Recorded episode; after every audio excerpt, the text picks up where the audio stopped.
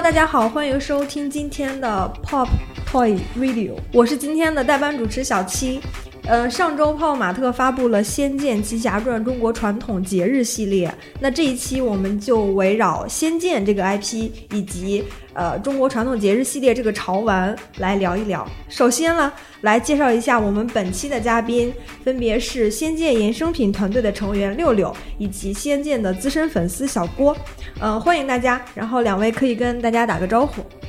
大家好，我是软星科技的六六。也是《仙剑奇侠传》官方的员工。啊，大家好，我是呃玩了十几年仙剑游戏的呃一个粉丝，我叫小郭。嗯，首先我们要先了解一下仙剑这个 IP 哈，因为我知道仙剑最早它其实是在一九九五年的时候以一个游戏的形式出现的。那么算一下，其实到现在已经有差不多快三十年这样的一个历史。六六可以来给大家介绍一下《仙剑》整个它是在这二十多年是怎么发展的吗？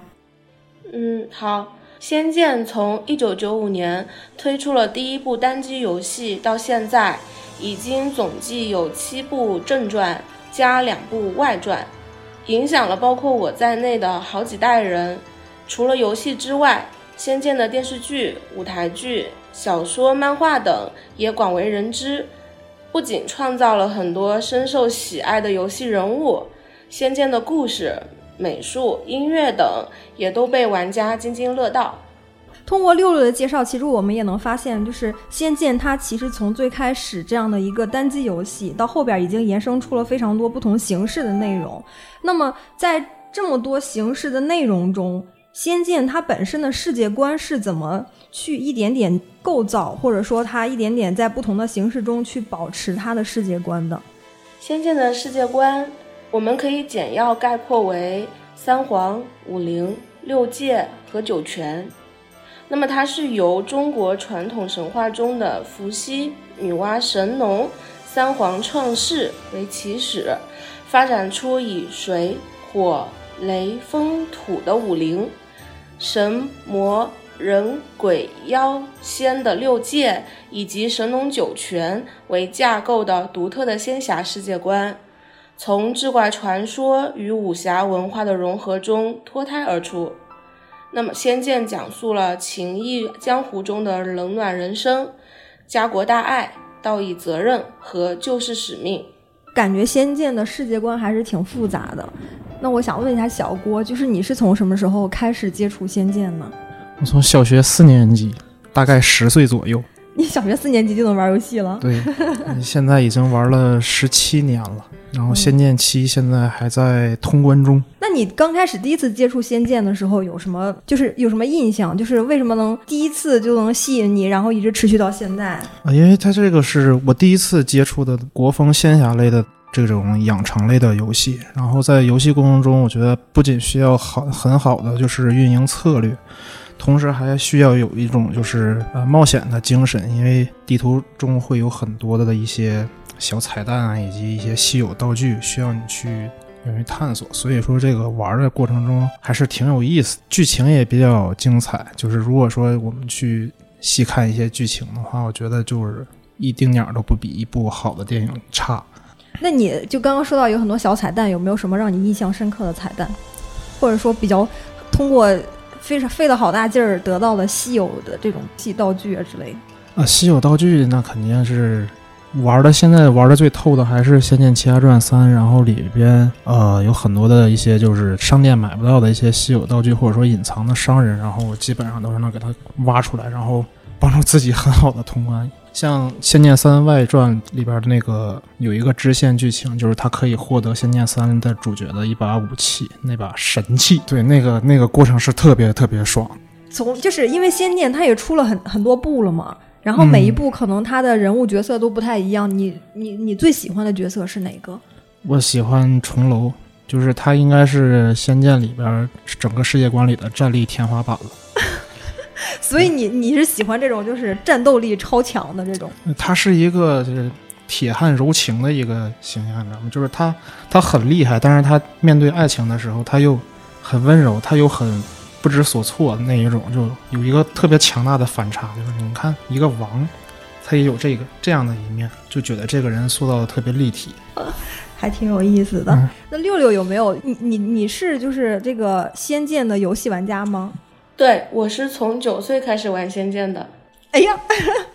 遇到了一个对手，人家从九岁开始玩的。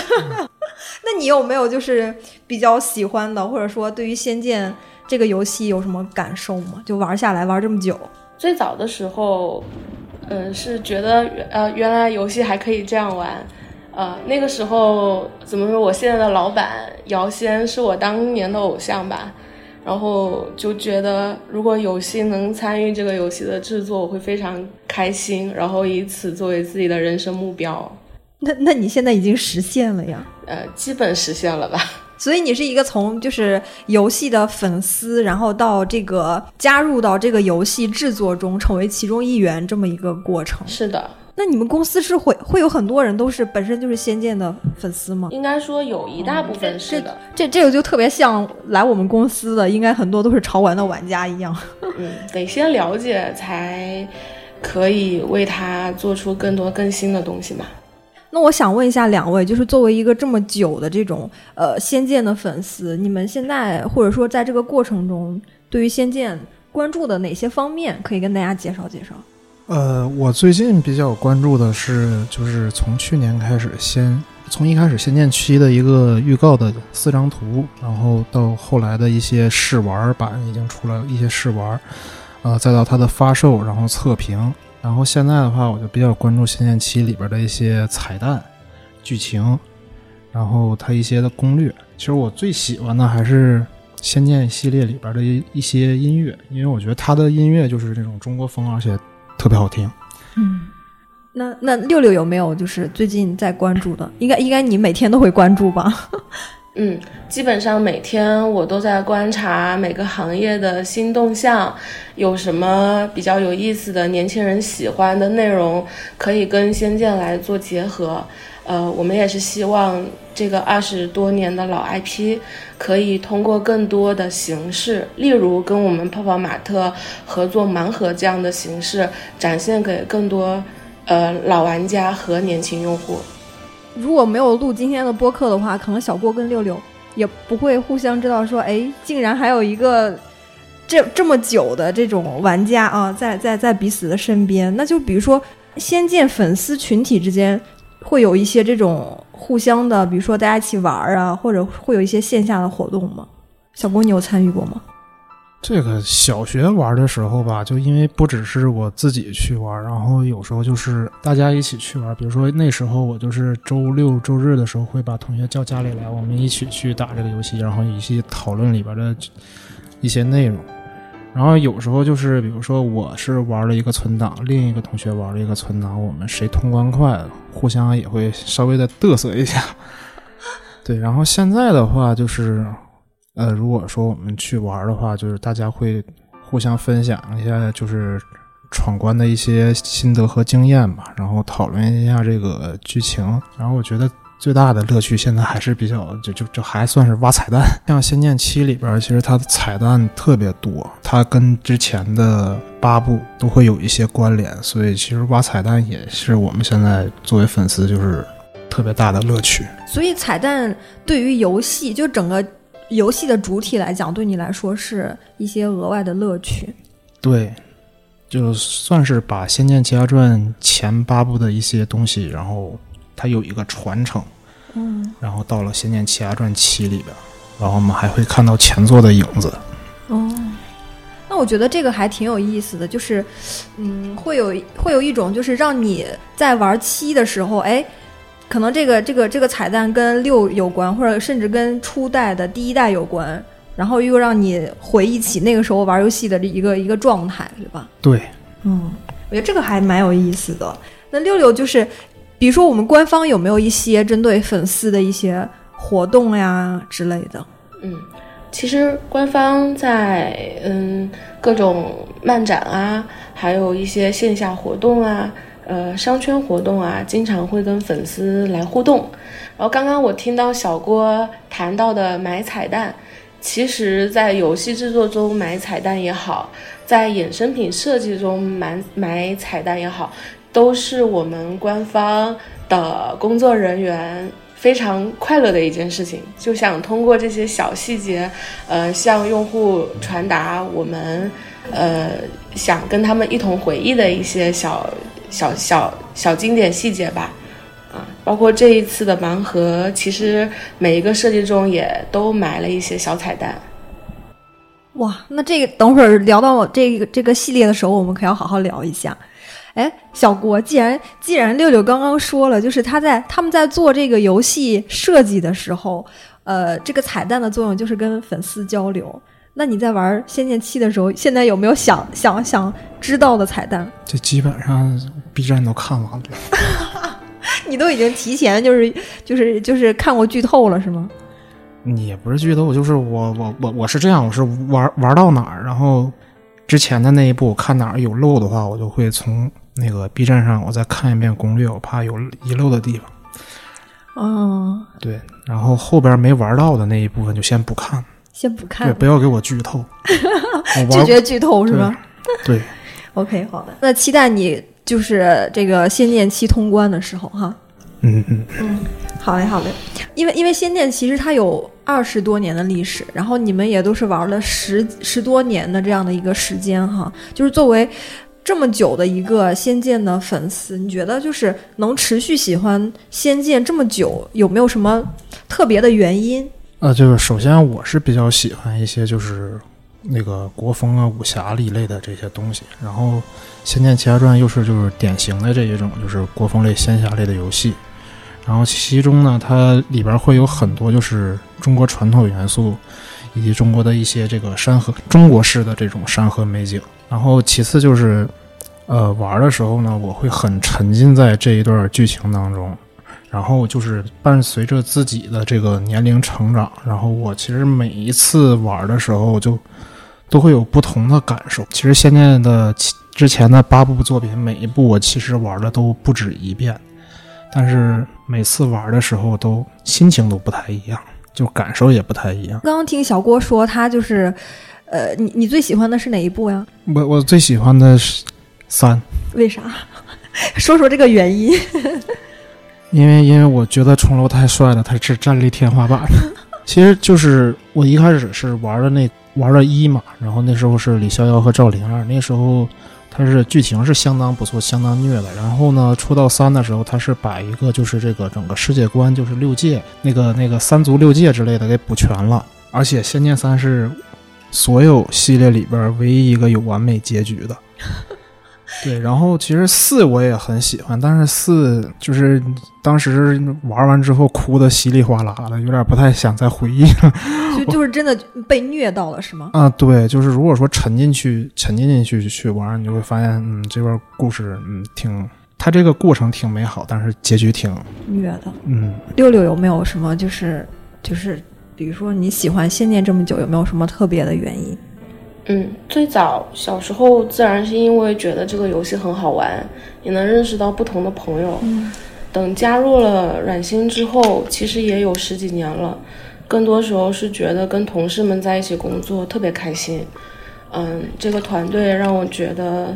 嗯，能实现自己的一些人生价值，也能够一起有这么多人在做一件大家都很喜欢的事情，所以这是让我一直喜欢和喜欢了那么久的原因吧。那你有为《仙剑》哭过吗？被虐到过吗？啊，这个好像经常会有，嗯，包括像《仙剑七》，嗯，在一开始，嗯，角主角的角色音乐刚刚谱写完成的时候，我就因为听音乐哭过。哦，就只是听音乐就感觉还还蛮有感触的吗？对，因为当时只看过剧本嘛，然后呃，游戏还没有成型的时候，嗯，这个角色他跟他的经历结合音乐谱写出来的曲调，我再联想到他的故事情节，很容易就就会自己不自主的去掉眼泪这样子。就其实剧本杀你玩过吧？我感觉就是、有可能就是跟那种有点像，就是你拿到一个已经写好的剧本，然后你有一个角色，然后你看完他的一个经历，然后再给你配上一些特别合适的音乐，音乐和演绎，对，嗯，真的会把你带进到那个情绪里边。大概能感受到你们的那种痛并快乐着。嗯，那我们就具体聊一下这一次跟泡泡玛特合作出的这一个呃《仙剑奇侠传》中国传统节日系列的盲盒哈。因为刚刚六六也介绍到，就是这个系列其实有蛮多，就从设计方面讲，其实有很多这种小的巧思也好，或者是彩蛋也好，然后是送给粉丝朋友们的。那么就是。首先，我比较好奇的就是为什么会选择跟泡玛特出这个系列的产品，以及就是中国传统节日这个主题是当时是怎么选定的呀？嗯，因为《仙剑》是发生在中国古代背景原型下的架空设计的故事，那拥有大量有考究的中国传统元素。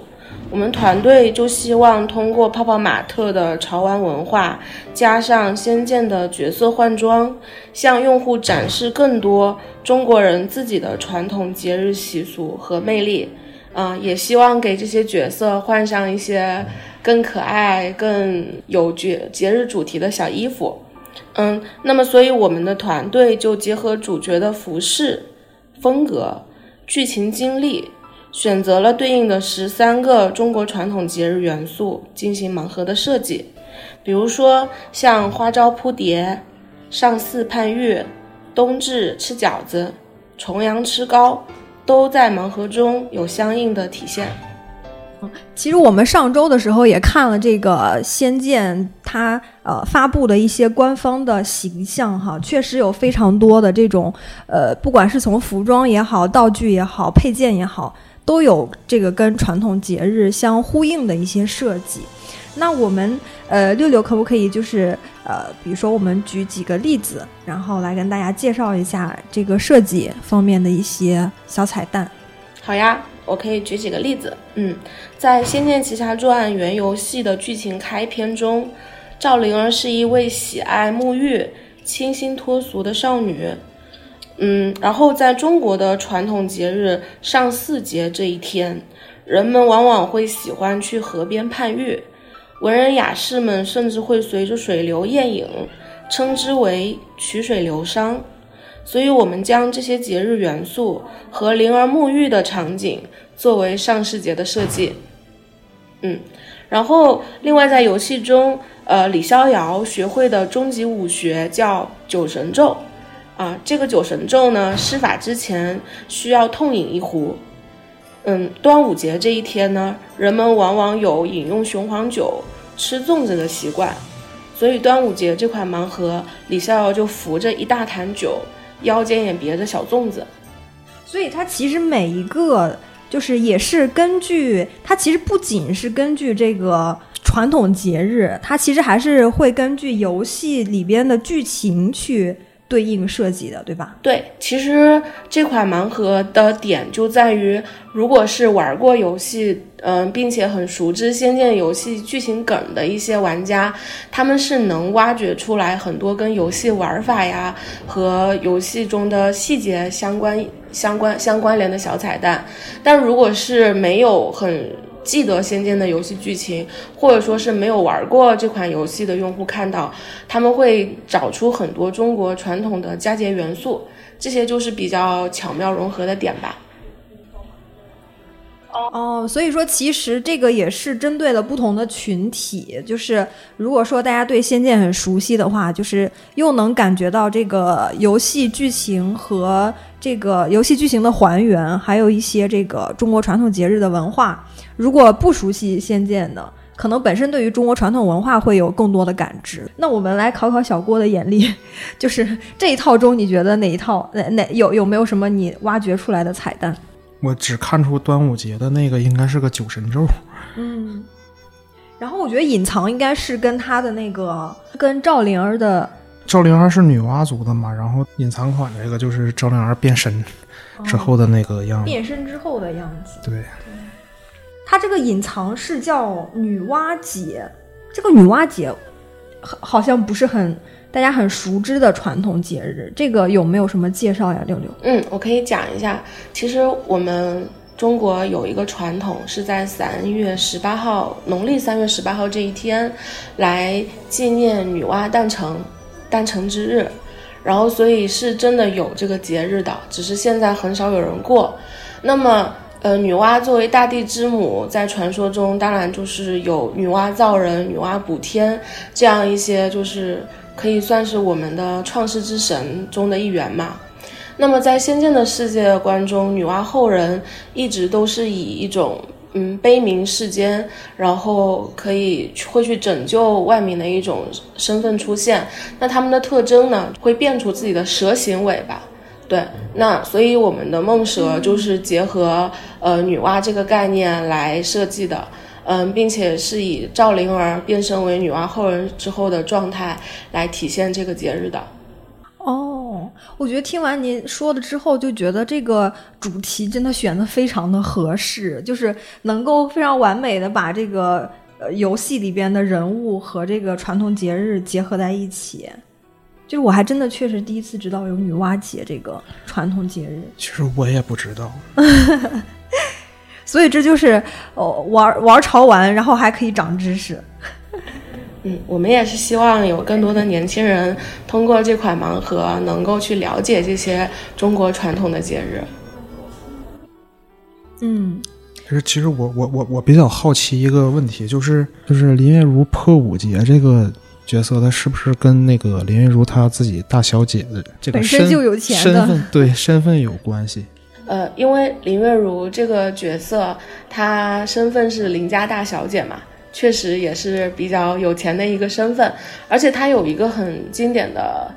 有技能叫乾坤一掷，也就是把主角身上的钱当成武器扔出去，能造成很不错的一个伤害值。那么，呃，这样一个散财的动作，我们觉得跟破五的财神会会比较类似，所以就把财神节的元素跟林月如的技能进行了一个结合，这也算是一个彩蛋。那我听完之后，我好希望中这个技能啊，把这个财运都砸给我。那个技能打人很疼的，很疼是吗？很疼。我愿意承受这份痛苦。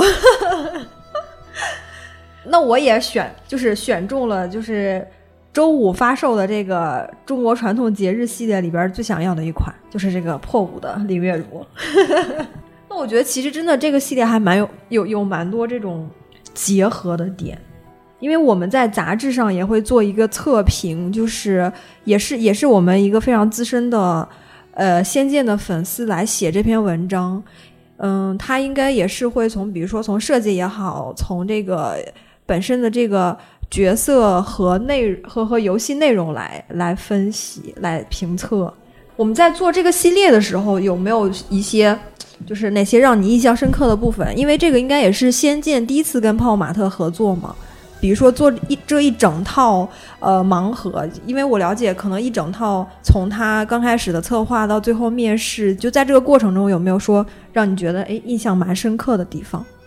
嗯，最深刻的其实就是在建模环节，那也是我第一次到泡泡玛特出差，然后当时泡泡玛特有七八位建模组的同事一起参加讨论，那么他们每个人都认领了一到两款的角色进行建模。其中还有几位仙剑玩家，这让我们也很开心，因为我们之间交流起来就会很顺畅。没想到泡泡玛特里面也埋着这么多仙剑的用户。嗯，我觉得可能我们的用户群体应该是挺有有有一部分是重合的，因为就是比如说像游戏也好，或者说是这个潮玩也好，它可能都是一些。从小众文化，然后到慢慢变成一个大众流行现象这样的一个过程，可能对，可能其实用户群体应该还蛮多的。哎，那不知道仙剑，就是不知道你们公司有没有就是摆了一桌子潮玩的呀？首先就说我吧，我大概在办公室摆了泡泡玛特的盲盒，接近五十多套。五十多套不是五五十多个吗？对，是五十多套，都收集齐了。并且我抽到过十几款泡泡玛特的隐藏款，哇塞，那这个真的是资深的粉丝了，就是应该还也也挺久了吧？呃，对，我是从很早就开始，从茉莉茉莉的婚纱系列开始就是你们的用户了。后来，呃，我我们的同事中也有很多是泡泡玛特的玩家，因为在我们公司楼下就有一家你们的门店。就你们这个情况跟我们公司一样，就是我们公司的总部楼下也有一家泡泡玛特的门店。小郭，你看了这么多就这个系列之后，你觉得你因为周五就发售了嘛？就是我们这周五就发售了，你有没有哪哪一个你一定要冲的？我应该会端一套。我期待的就是这个答案。嗯，OK，那平时会也会收集一些其他的《仙剑》的周边吗？哦，会。之前呃买过那个《仙剑七》的那个美术集，然后最还在之前的话，就是会买一些就是《仙剑》系列的这一些武器模型，因为它基本上呃《仙剑》系列就是每一部作品都会有一个标志性的一些武器，比如说一的这个木剑。然后三的这个魔剑、真妖剑，四的望舒和西河这一些，然后七就是碧海青天，其实就这些东西还是挺标志性的，所以说那时候会有刻意的去买一些。那这个问题呢，也就延伸出我们接下来一个部分的内容，就是关于我们这个游戏 IP 的一些打造和运营。因为我们六六也是《仙剑》的呃衍生品团队的小伙伴，然后针对这一块儿，应该有蛮多的经验来跟大家分享的。呃，那六六来看的话，就是游戏的 IP 它本身会有什么特点呢？嗯，每一部《仙剑》游戏。其实都是一个完整的故事，它们之间相互关联又独立成篇。这可能听起来很像一个系列小说或者是电视剧，但不同的地方在于，《仙剑》的 IP 除了人物、故事之外，还有音乐、场景、迷宫、玩法等很多其他的元素。比如《仙剑》玩家比较熟知的音乐，《蝶恋》啊，《回梦游仙》。嗯，还有一些比较经典的游戏梗，嗯，比如胜败乃兵家常事、大侠请重新来过，以及十里坡剑神等这些梗，都是构成大家仙剑回忆的重要组成部分。那我们来考一下小郭哈，刚刚六六说了两个梗，一个是胜败乃兵家常事，大侠请重新来过，这个出自哪里？这个就是你游戏战斗的时候，然后失败了，然后他就会弹出一句说“胜败乃兵，胜败乃兵家常事，大家请重新来过”。然后那个十里坡剑神这个梗其实就比较有意思，就是呃，在《仙剑一》里边，十里坡是一张早期的地图，特别早期。然后呢，就是有一种有玩家，就是在这个早期地图里边，就一两点经验这么获得，一直打到了自己很高级，以及修炼到剑神这个技能了。对，这个其实这个这个剑神是一个后期技能，而十里坡这个地图是一个早期地图，就是有玩家在十里坡玩玩成了剑神。对，哦，好的，今天的考试过关了哈。OK，那我们针对就是《仙剑》这个 IP，比如说刚刚我们说的有非常多的角色，然后有很多的剧情，然后小郭刚刚也提到了说，我们这个每一每一部里边它都有非常有标志性的武器哈，就等感觉它的整个 IP 的矩阵是非常大的。那针对这个《仙剑》的 IP，我们现在是怎么运营的呢？我们针对 IP 的运营，除了对游戏人物做各种风格化设计的尝试，也会更多的提炼出经典的场景、经典的元素部分进行衍生创作。呃，希望《仙剑》成为不仅有中国传统文化底蕴，也有现代艺术气质，符合现代审美的多元化 IP。嗯，那我们在这个，比如说像，因为您这边是衍生品嘛，有没有就是说让你觉得哎印象比较深刻的关于我们仙剑的，呃，这个 IP 开发的衍生品，就是一个好物推荐环节。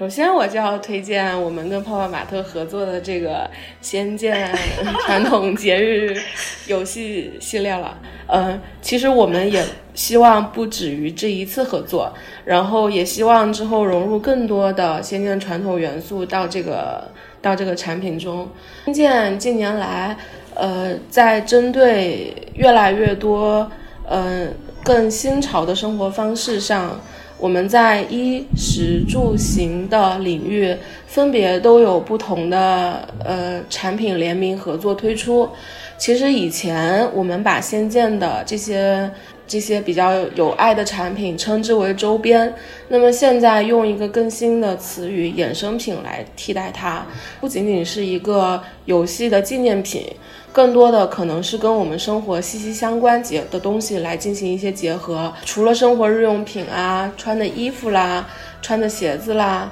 呃，还更多的有线下的体验展览啦，剧本杀啦，密室逃脱。呃，还有主题餐饮这些，其实我们都是有各种的衍生活动在开发的。哦，那其实等于说，我感觉它的呃衍生品的这样的一个呃开发的矩阵也是很丰富的。对的，让大家在不同的地方、不同的领域，可能都能够找到合适那个领域的仙剑主题的产品出现。那就是手办这一块儿是之前也有做过吗？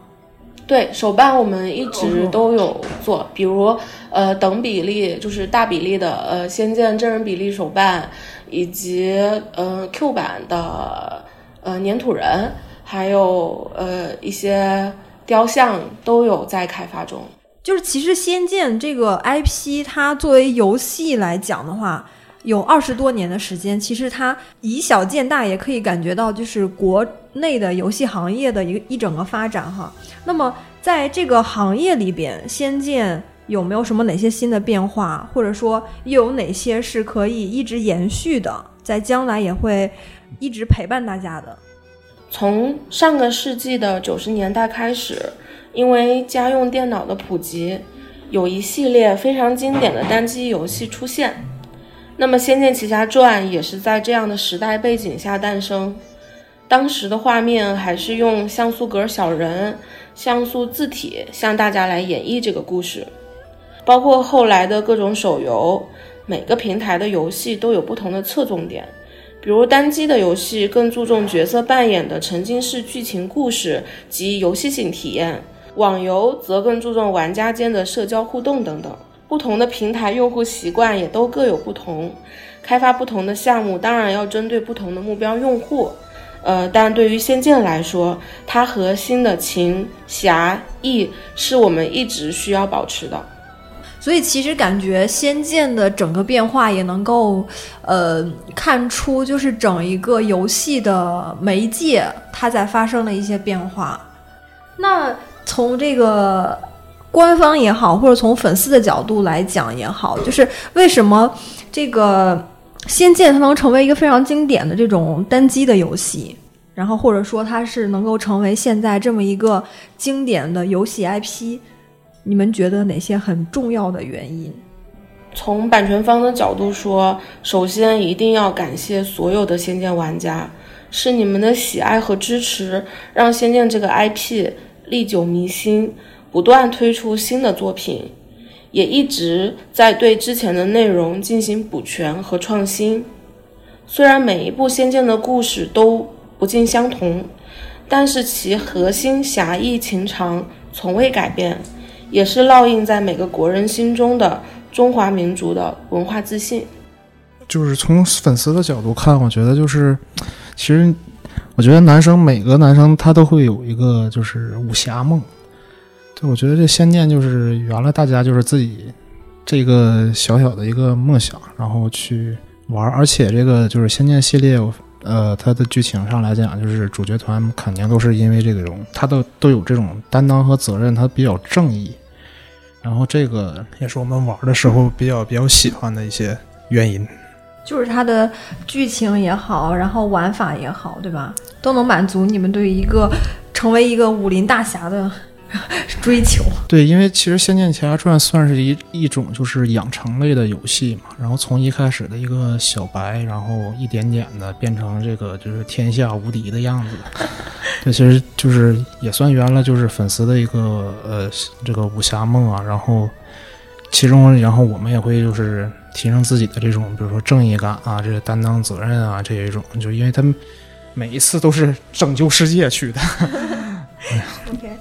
那我们对于就是也也比较好奇哈，就是因为我们现在呃，仙剑整个 IP 的运营和开发感觉都非常的丰富。那么对于未来的话，仙剑有没有哪些就是可以透露的一些规划？嗯，呃，未来《仙剑奇侠传》也一定会遵循着这个 IP 独特的仙侠文化特质，从传统文化中不断的吸取营养，用更现代的方式来表现内容，那做出更多大家喜爱的内容和周边，也会努力拓展更多的维度，例如电视剧、舞台剧、音乐会、动画、漫画和线下活动等，这些我们都有布局。嗯，我看那个你上次发给我的资料，好像有蛮多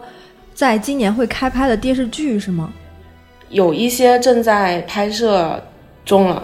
哦，那我们也可以期待一下，就是未来《仙剑》有更多的内容跟大家见面。嗯，那小郭，你作为粉丝有什么期待吗？我作为《仙剑》的粉丝来讲的话，就然后就是将我们这个中国的一些中国的一些传统元素啊，中国的一些中国风游戏啊，就是推向全世界，就是让让世人都知道，说我们其实就是在中国这个古古代历史背景下，用中国的一些元素、中国人的一些玩法，也可以做出一个特别好的游戏，然后成为我们就是国人游戏的一个骄傲。希望就是《仙剑奇侠传》系列能跟泡泡玛特长期合作。其实就是《仙剑》，我觉得就是。这个九部里边来讲，它有太多好的这个 IP 以及人物形象，就是它每一个都会带一些这个自己的一些故事。就是不要去，就无论他是一个什么样的出身，什么样的一个种族，他有可能是一个魔族、一个妖族，然后被一些他本来是一个好人，他他他可以很好，